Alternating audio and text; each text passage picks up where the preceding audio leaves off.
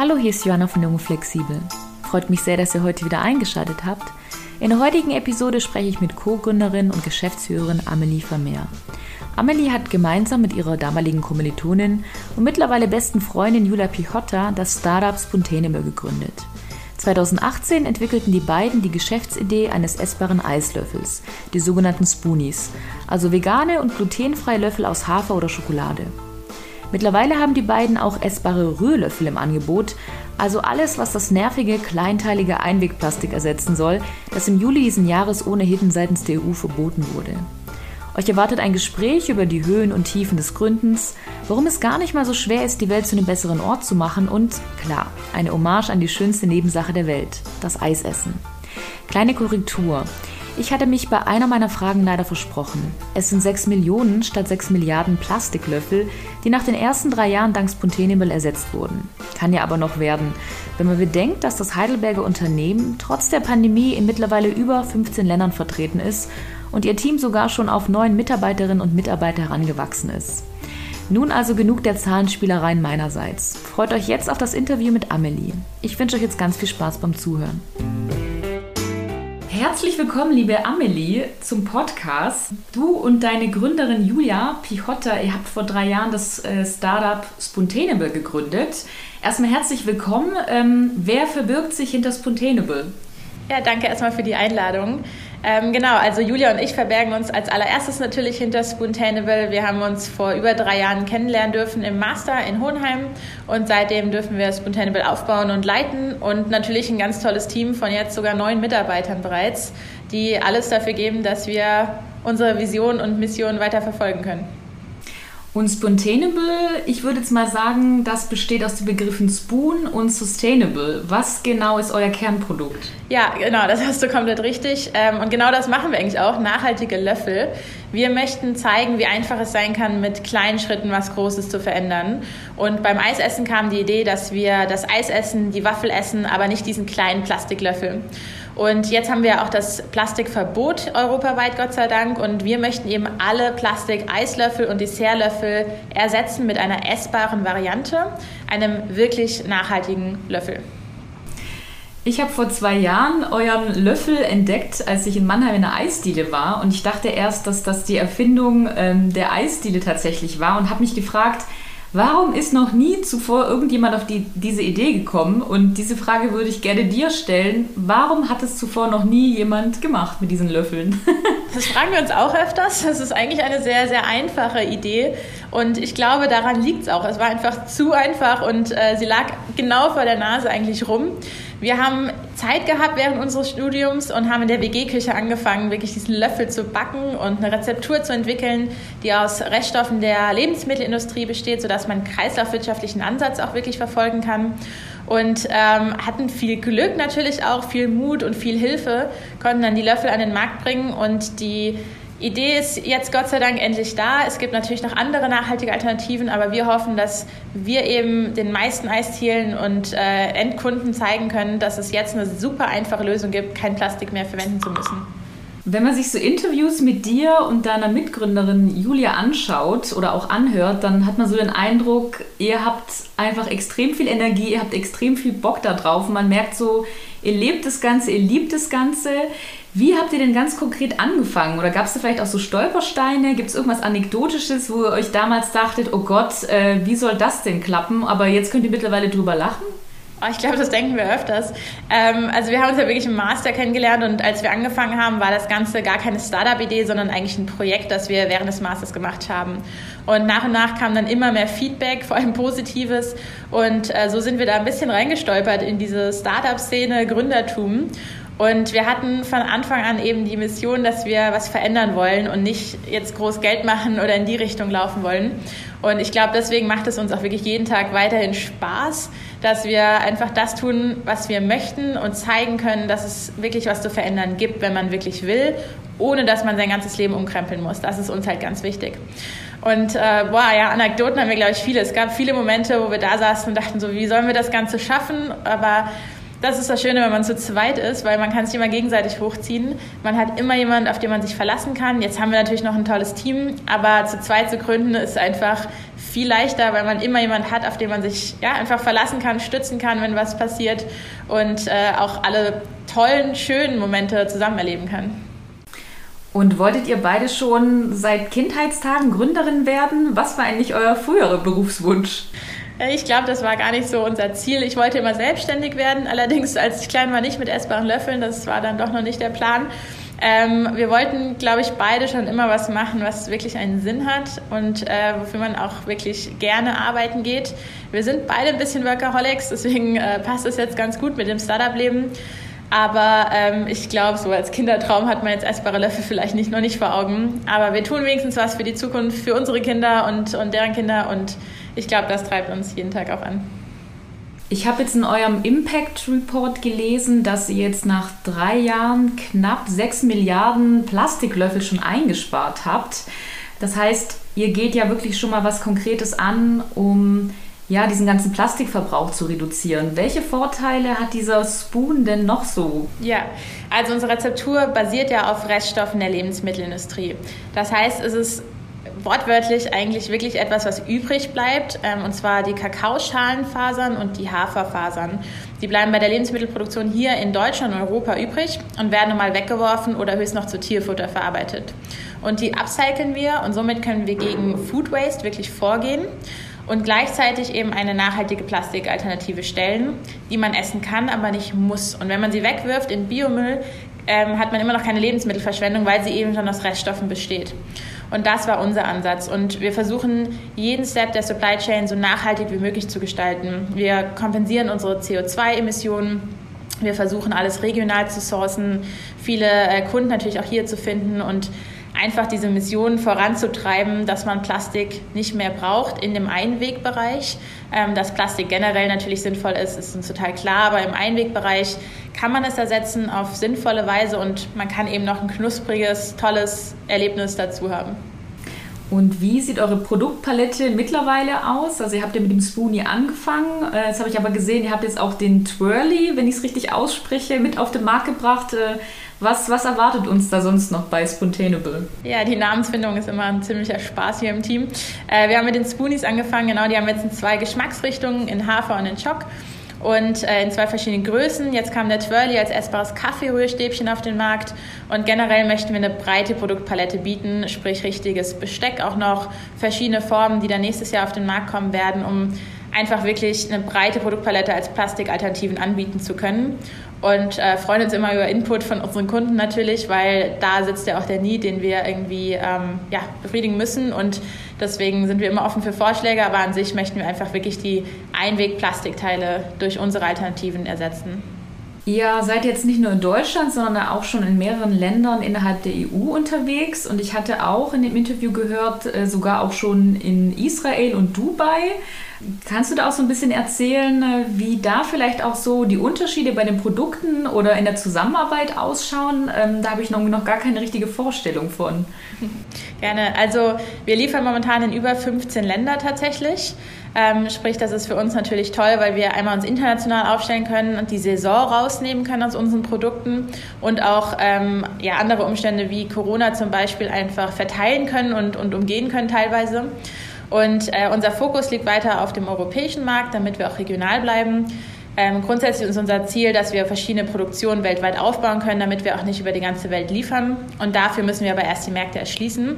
Und äh, da haben wir jetzt vor allem Australien, Israel, Kanada und die arabische Welt, äh, die da schon ansetzen. Und ja, wie du richtig sagst, man muss mit Marketing zum Beispiel ganz anders dran gehen, weil jedes Land natürlich andere ähm, andere Fokus, also einen anderen Fokus hat auf, auf Nachhaltigkeit oder, oder Geld oder auch auf verschiedene andere Themen. Und da passen wir uns immer mit den Ländern an. Also wir haben Händler vor Ort, die uns dann die Kultur näher bringen, die auch die Sprachen sprechen und zusammen erarbeiten wir dann ein Vertriebs- und Marketingkonzept, um es eben perfekt auf die Länder anzupassen und äh, da auch einfach die Menschen glücklich zu machen mit unseren Alternativen.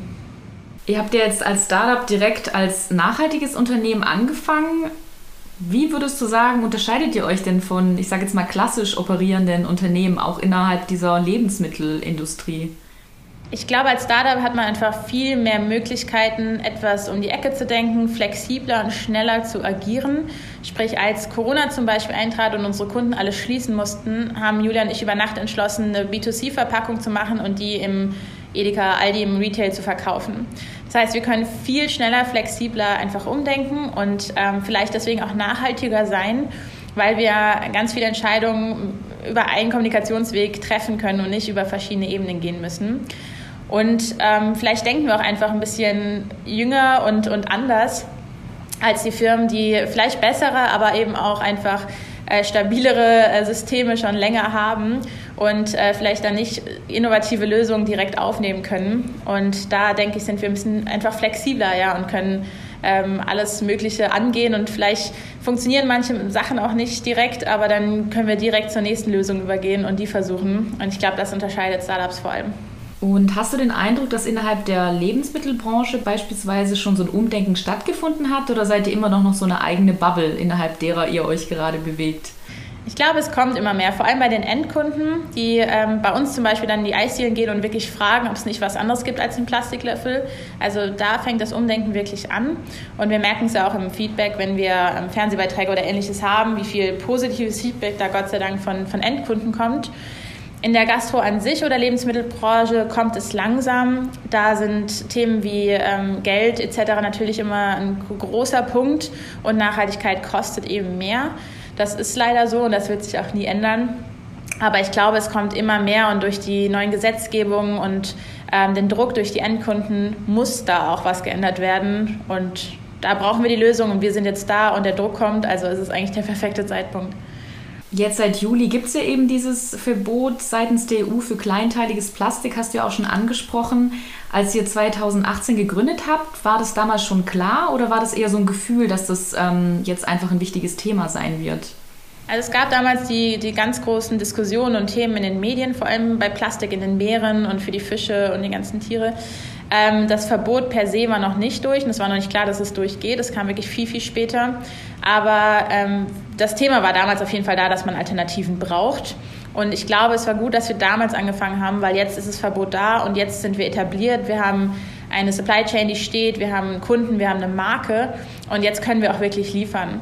Wenn man jetzt erst anfängt, ist es natürlich ein bisschen zu spät, weil bis man aufgebaut ist, dann sind schon wieder ganz viele andere Alternativen da. Deswegen hatten wir einfach auch sehr viel Glück, dass es von Zeitpunkt und der ähm, ganzen, den ganzen Aufbau super geklappt hat. Aber ähm, das Thema war, glaube ich, schon, schon immer in den Medien und äh, präsent in den Köpfen.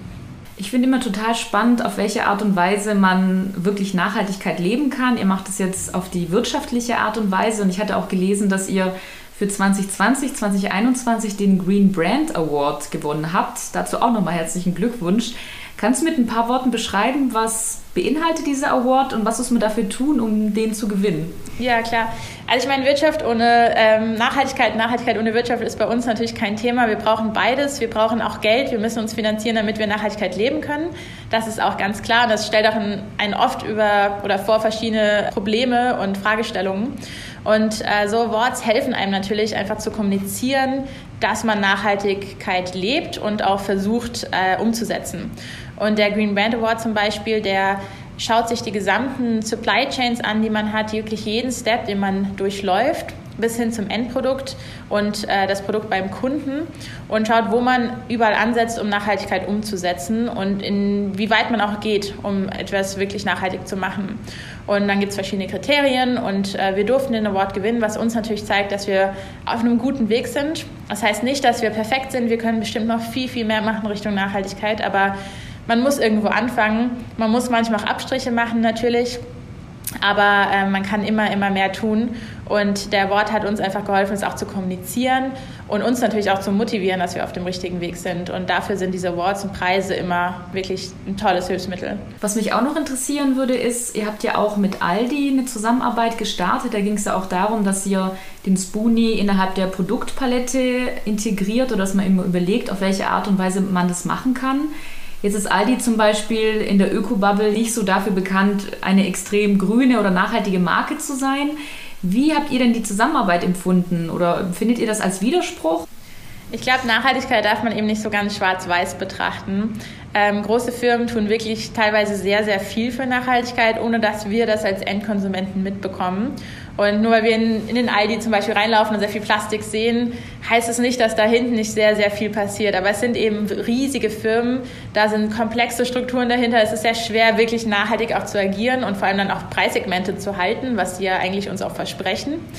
Ähm, ich fand die Kooperation mit Aldi super spannend, weil wir einfach mit einem riesen Konzern über Monate zusammengearbeitet haben und versucht haben, eine Lösung zu finden. Und ähm, mich hat es überrascht, wie innovativ Aldi ist. Die haben ein eigenes Startup-Center, die haben sich wirklich mit uns beschäftigt und versucht, eine Lösung zu finden. Und äh, das haben wir im Endeffekt ja dann auch ge getan. Wir haben ein zweites Startup dazu genommen, Prolopin, und unseren Löffel integriert in, in deren Pudding und durften dann den Pudding bei Aldi launchen. Und äh, das war ein super erster Lauf. Und jetzt können wir eben diese Produkte bei anderen Retailern auch fortsetzen. Aber ich glaube, das ist wieder dieses Thema, wenn jeder etwas Kleines tut und sei es eben Löffel in einem Joghurt oder Pudding, kann man schon was verändern. Und Aldi zeigt damit, sie sind offen für die Themen und natürlich können die auch noch viel mehr machen, aber wir versuchen überall anzusetzen, wo wir einen großen Impact haben können. Und egal welche Firma das jetzt sein sollte, sobald sie irgendwas ersetzen mit unseren Löffeln, haben wir einen Impact und haben schon wieder Plastik reduziert. Und das ist ja eigentlich das einzige Ziel. Du hast jetzt ein paar Beispiele genannt rund um euer Kernprodukt, was ja schon sehr nachhaltig gestaltet ist, also eben auch die einzelnen Supply Chains, die du auch schon beschrieben hast. Wie lebt ihr denn Nachhaltigkeit innerhalb eures Unternehmens beispielsweise auch? Ja, das, ähm, wir leben das wirklich jeden Tag. Wir versuchen immer neue Wege zu finden. Wir haben Strategietage, äh, wo sich jeder einbringen kann, wo auch wirklich jeder Mitarbeiter ähm, neue Ideen reinbringen kann, wie wir Nachhaltigkeit auch im Startup-Leben, im Alltagsleben integrieren können. Sei es von der Mülltrennung hin zu äh, nachhaltigem Essen oder Trinken, was wir in der Mittagspause bestellen.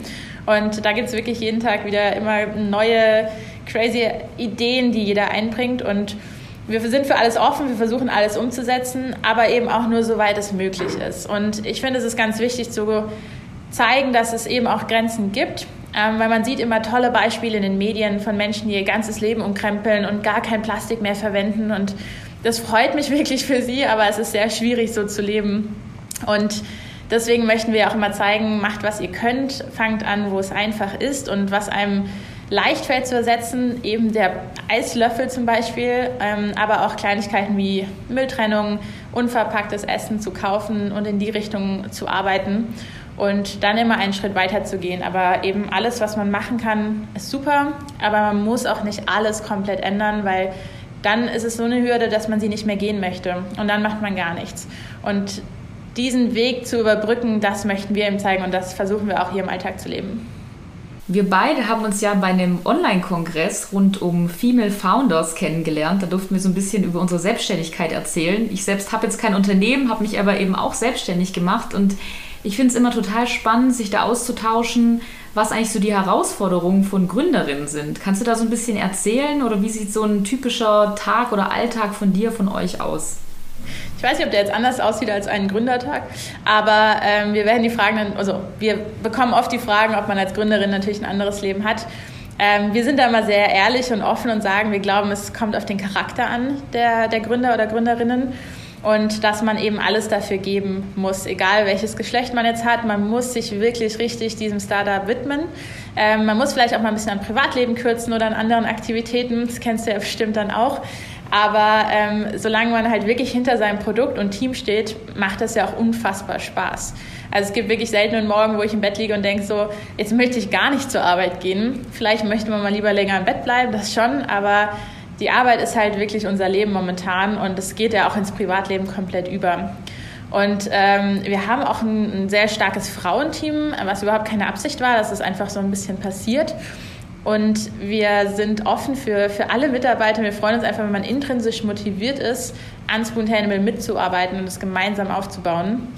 Und ich glaube, so ist auch der Alltag. Also wir kommen jeden Tag her. Es gibt natürlich keinen Zeitplan, was man morgens macht. Ich glaube, das ist auch so der Unterschied zwischen Gründerinnen und, und festen Mitarbeitern in Corporates, dass man einfach nicht so ein strukturierten Tag hat, sondern es kommt plötzlich ein riesen Logistikproblem. Der Kunde möchte etwas, dann kommt ein riesen Auftrag, dann geht was in der Produktion schief. Also jede zwei Minuten kommt irgendwie eine tolle oder eine schlechte Nachricht und in dem Moment muss man damit lernen, umzugehen und man muss auch wirklich erstmal lernen, damit umzugehen, weil wir haben es auch noch nie gemacht. Wir bauen unser erstes Unternehmen auf, wir sind frisch aus dem Studium da reingepurzelt. Das heißt, wir müssen alle zusammen genau in dem Moment irgendwie eine Lösung finden und eine Lösung auch wirklich dann umsetzen und, und eine Entscheidung treffen, die gut oder schlecht sein kann. Ja, aber man, man muss damit dann eben auch leben und ähm, ich glaube nicht, dass es einen Unterschied wirklich gibt in dem Alltag oder im Gründertum zwischen Gründer und Gründerinnen. Ich hoffe, es kommt einfach auf den Charakter an, auf das Produkt und auf die Partnerinnen, mit denen man in das Startup reingeht. Ihr beide als Gründerin seid ja jetzt zum Beispiel nicht aus der Lebensmitteltechnologie, sondern aus dem Management. Das heißt, ihr habt euch ja alles von Grund auf inhaltlich auch neu erarbeitet. Was habt ihr aber über euch selbst gelernt? Also wo habt ihr vielleicht auch bestimmte Stärken oder auch Schwächen an euch entdeckt? Ähm, ja, man lernt sich relativ gut, glaube ich, kennen und vor allem auch gegenseitig. Also äh, Julia und ich kennen uns dann doch jetzt wirklich in- und auswendig. Ähm, ich glaube, was wir halt gelernt haben, ist einzuschätzen, was man kann und was nicht. Und sich das auch einzugestehen. Wir haben zum Beispiel unser Unternehmen sehr stark in Marketing und Vertrieb aufgeteilt. Julia leitet das komplette Marketing, Finanzen und ich eher die, den Vertrieb und die Investorenseite und, und in die Richtung. Und das haben wir gemacht, weil wir eben gemerkt haben, ich kann überhaupt kein Marketing und sie macht es viel, viel besser und viel lieber und in die gleiche Richtung im Vertrieb. Und da mussten wir auch erst reinwachsen. Am Anfang haben wir alle alles gemacht natürlich, wie es bei einem Startup so ist. Und jetzt wissen wir, wo unsere Stärken liegen und unsere Schwächen, das ist ja dann auch das Gleiche, ähm, und können halt viel effizienter arbeiten und auch uns darauf konzentrieren, was wir mögen. Und ich glaube, das lernt man relativ schnell. Und wie man in, in schlechten Situationen einen auffangen kann, miteinander umgeht, wenn es mal schwierig wird oder auch die schönen Momente dann aber immer noch irgendwie feiern kann und mitnehmen kann. Also einfach, wie man miteinander umgeht in so extremen Momenten, weil wir wirklich 24-7 natürlich irgendwie in diesem Büro sitzen und äh, alle miteinander umgehen müssen und dürfen. Ja, also ich glaube, das lernt man so ein bisschen, sich selber kennenzulernen, Stärken, Schwächen und äh, wie man mit schwierigen und guten Momenten umgeht. In unserem Austausch vorab per E-Mail hattest du auch gesagt, dass jetzt der September die Zeit ist, wo diese ganzen Messen wieder losgehen. Das heißt, wieder ein sehr, sehr volles Programm. Wie schafft ihr es dennoch, ähm, sag ich mal, eine Form des Ausgleichs zu finden, äh, körperlich, psychisch gesund zu bleiben und äh, das alles durchzustehen? Da hat uns tatsächlich Covid ein bisschen geholfen, weil diese Notbremse, die da reingehauen wurde letztes Jahr, uns aus dem Leben von wir sind eine Nacht die Woche zu Hause auf äh, wir sitzen sieben Tage irgendwie zu Hause im Homeoffice gebracht hat. Und da haben wir dann langsam einfach einen Rhythmus für uns gefunden, dass wir abends ab 10 den Laptop auf jeden Fall zumachen und dann auch nicht mehr über Startups sprechen, sondern versuchen, andere Themen zu finden. Dass wir unseren Sport wieder regelmäßig durchführen, wirklich ein, zweimal die Woche feste Termine setzen, die dann auch als feste Termine wirklich gehandhabt werden und nicht abgesagt werden können. Und eben Sport sind dass man am Wochenende mal auch vielleicht ein paar Stunden den Laptop einfach komplett auslässt, das Handy weglegt. Also so ein paar Regeln einfach einzuführen, die einem helfen, auch das Privatleben äh, aufrechtzuerhalten, was ja auch wichtig ist. Und es ist nicht immer einfach, weil Julia auch eine meiner engsten Freunde ist und natürlich aber auch meine ähm, Mitgründerin, sprich man verbringt auch die Privatzeit auch noch zusammen. Aber man muss sich da eben einfach ein bisschen zurechtfinden, Regeln setzen. Ich glaube nicht, dass man wirklich so sagen kann, ich mache Freitagabends den Laptop zu und montags wieder auf als Gründer. Das, das möchten wir auch gar nicht. Das stresst uns, glaube ich, auch mehr, als wenn man schnell mal die E-Mails checken kann. Aber ähm, ja, diese Notbremse hat uns einfach ein bisschen mehr Rhythmus wiedergegeben. Und ich freue mich jetzt darauf, dass die Messen wieder losgehen, dass es auch wieder ein bisschen zurück zur Normalität kommt. Aber ich glaube, das werden wir beibehalten, dass man einfach auch eine Balance findet zwischen Arbeit und ähm, ja, Schlafen. Danke dir für diesen detaillierten Einblick, weil ich glaube, es wird auch oft vergessen, was damit auch einhergeht. Gleichzeitig empfinde ich persönlich dieses Selbstständigsein als sehr, sehr erfüllend, habe aber dennoch den Eindruck, dass es einem gerade in Deutschland jetzt nicht so einfach gemacht wird, also dass man sich doch durch relativ bürokratisches schlagen darf. Ähm, wie war denn so eure Erfahrung, dadurch, dass ihr jetzt auch in einer ganz anderen Branche seid? Ja, also Bürokratie ist äh, ein spannender Faktor im Alltagsleben, vor allem bei Food, äh, weil es eben sehr viel Zertifikate und diesen ganzen Bereich gibt äh, des Qualitätsmanagements, die für uns auch neu waren natürlich, weil wir eben nicht aus der Lebensmittelbranche kommen. Aber ähm, wenn man das richtige Netzwerk hat und, glaube ich, oft genug um Hilfe bittet, was man auch muss als Gründer oder als, als Selbstständiger, dann bekommt man das, glaube ich, ganz gut hin. Und man braucht halt Hilfestellung, weil man weiß es alles nicht. Und, und ich habe Management studiert und trotzdem lernt man nicht genau, wie man eine Firma gründet, wie man Gewerbe anmeldet und diese ganzen Basic-Sachen, die lernt man trotzdem nicht. Und da braucht man Menschen, die es gerade selber gemacht haben oder vor ein paar Jahren. Und äh, da ist dieses Startups helfen Startups ja auch immer sehr praktisch, weil man einfach Jüngeren hilft, die Älteren helfen uns. Und ähm, so kann man sich dann gleich entwickeln, weil irgendwie macht doch jeder die gleichen Probleme durch. Und ähm, so kann man sich unterstützen und, und einander helfen. Und was hast du sonst noch für Beispiele, wo man sich Hilfe holen kann, wenn man gründen möchte? Oder hast du da irgendwie so Tipps und Tricks für Menschen, die eigentlich ganz gerne gründen würden, aber sich noch nicht so richtig trauen? Weil ich habe auch den Eindruck, dass doch viele Angst davor haben. So eine Pandemie macht es dann vielleicht auch nicht besser, aber ich glaube auch davor war so eine Zaghaftigkeit ähm, in Richtung Selbstständigkeit oder Gründen da. Was sind da deine, eure Tipps? Also im Nachhinein würde ich jetzt sagen, wenn man vorhat zu gründen oder eine super Idee hat, dann sollte man auf jeden Fall ein kleines Accelerator-Programm mal durchlaufen. Ähm, es gibt super viele so Programme, sei es an der Uni oder an der IHK oder an irgendwelchen ähm, öffentlichen Einrichtungen. Es gibt sehr, sehr viele Accelerator-Programme. Und in diesen kleinen Mini-Bootcamps durchläuft man mal schnell so ein paar Phasen. Man kriegt so ein Grundwissen an, was muss ich eigentlich wissen, wenn ich gründen möchte und was kommt auch auf mich zu. Und ich glaube, der Part ist halt sehr wichtig, auch wenn man es nie richtig einschätzen kann. Aber man sollte auch nur gründen, wenn man auch dafür gemacht ist. Und das, das glaube ich ganz stark, weil es ist nicht jeder dafür gemacht für das Leben. Ähm, es ist auch nicht jeder für die Industrie gemacht oder für einen anderen Job. Aber man sollte ungefähr wissen, was auf einen zukommt, weil sonst verschwendet man, glaube ich, auch so ein bisschen seine eigene Zeit und viel Geld. Und deswegen sind so Accelerator-Programme, finde ich, richtig, richtig toll. Sei es auch eine Vorlesung zu Entrepreneurship oder einfach irgendwas, Praktikum, Werkstudentenjob in, in die Richtung damit man dieses Alltagsleben mal mitbekommt. Und ich glaube, das ist sehr wichtig. Und dann bekommt man gleichzeitig auch das Netzwerk äh, an die Hand und äh, hat es viel leichter, wenn man dann gründen möchte. Ihr habt ja auch jetzt nach diesen drei Jahren oder innerhalb dieser drei Jahren unfassbar viel Presseoutcome. Also ihr wart bei Galileo, beim ZDF, ähm, seid eben in diversen Podcasts und Artikeln zu hören, zu lesen gewesen. Was glaubst du ist der Grund, weshalb ähm, ja, ihr so stark und so schnell nach vorne, nach außen treten konntet? Ich glaube, der Hauptgrund ist Julia, ehrlich gesagt. Die macht eine unfassbar tolle Pressearbeit und äh, Marketing. Das ist unfassbar. Wir bekommen so viele Anfragen, die sie bearbeitet und, und auch wieder akquiriert. Das ist unglaublich. Aber wir treffen natürlich auch so ein bisschen einfach äh, die Zeit mit Plastikproblematik, Nachhaltigkeit, Gründerinnen-Team. Das ist alles so ein Paket, das gerade einfach passt und, und in den Medien aufgenommen wird. Und wir nehmen das natürlich auch gerne mit, weil durch Presse haben wir auch eine Marktchance und, und Umsatz. Ähm, wir freuen uns natürlich über jede Anfrage äh, dass auch die, die Themen gerade so geschätzt werden. Also Nachhaltigkeit muss auch gezeigt werden, wie es gelebt wird, sonst werden andere Firmen nicht umspringen. Und ähm, auch Gründerinnen-Teams sind natürlich toll, weil wir zeigen können, es ist möglich, auch vielleicht eine Vorbildrolle einzunehmen, wenn ich, wenn ich das so sagen darf, für jüngere Gründerinnen, die sich vielleicht doch nicht, noch nicht trauen oder eben noch äh, überlegen, ob sie es wirklich machen möchten. Und ja, deswegen, also ich glaube, Hauptgrund ist Julia, aber auch, dass wir einfach gerade sehr viele Themen gleichzeitig treffen und äh, dadurch zeigen können, dass es eben funktioniert, wenn man wirklich möchte. Und was sind so eure Visionen, eure Ziele für in 5, 10, 50 Jahren? Oh Gott, wir überlegen noch, was unsere Ziele für morgen sind. Ähm, ich, wir möchten einfach, ja, wirklich das, was, was ich glaube ich viel zu oft jetzt schon gesagt habe, wir möchten zeigen, dass man was verändern kann. Äh, wir möchten alle Plastiklöffel ersetzen, so gut wir das können.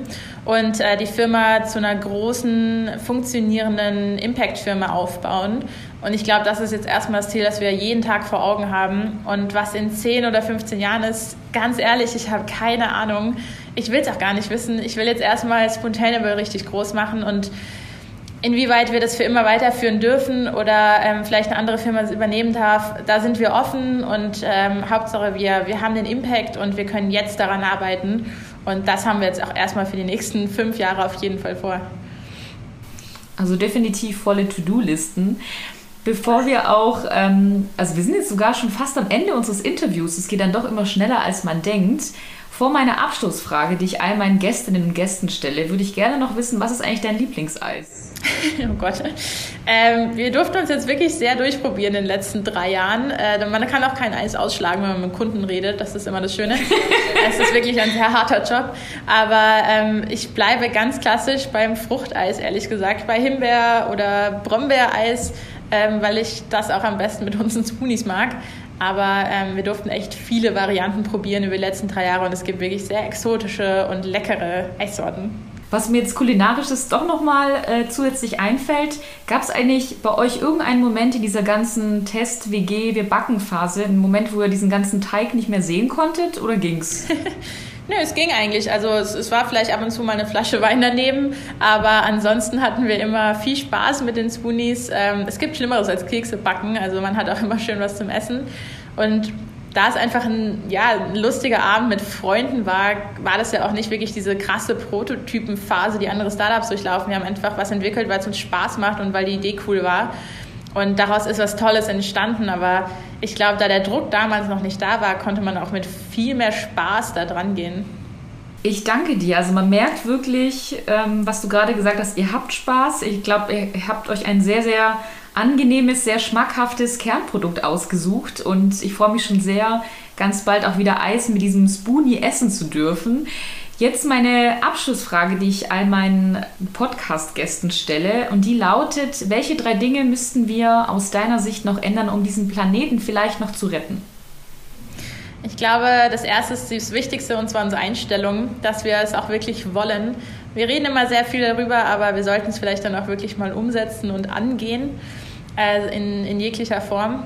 Dann äh, zweitens, dass man eben erkennt, dass man selber an sich auch was ändern kann und eben in kleinen Schritten anfangen muss, bevor man in großen Schritten anderen sagt, was sie zu tun haben. Ich glaube, das ist sehr wichtig. Und boah, drittens, dass es sehr einfach sein kann. Ich, ich weiß nicht, ich glaube, das ist nichts, was wir ändern müssen, aber dass man eben sieht auch, dass es so einfach und lecker sein kann, was nachhaltig zu tun und was für die Zukunft zu tun dass es Spaß macht. Und äh, ich glaube, das ist nichts, was wir ändern müssen, aber es ist noch so eine Erkenntnis, die man vielleicht haben könnte. Ich danke dir. So einfach kann es gehen, ne? vielen, vielen Dank, liebe Amelie. Ich wünsche dir und auch Julia und eurem ganzen Team ganz viel Freude, ganz viel Erfolg jetzt bei, der, bei den ganzen Messen im September und natürlich ja, freue ich mich schon auf all eure weiteren Produkte innerhalb der nächsten Jahre. Vielen, vielen Dank. Danke dir. Das also war mein Interview mit Amelie Vermeer, Co-Gründerin und Geschäftsführerin des Unternehmens Spontaneable. Ich hoffe, ihr habt genauso viel Lust bekommen wie ich, euch einerseits ein Eis zu holen, aber andererseits auch die Welt zu einem besseren Ort zu machen. Wenn euch diese Folge gefallen hat, dann empfehlt sie doch gerne euren Freunden oder Bekannten weiter und schaut auch gerne auf meiner Website www.jungeflexibel.de oder auf Instagram at jungeflexibel vorbei. In diesem Sinne, lasst es euch gut gehen.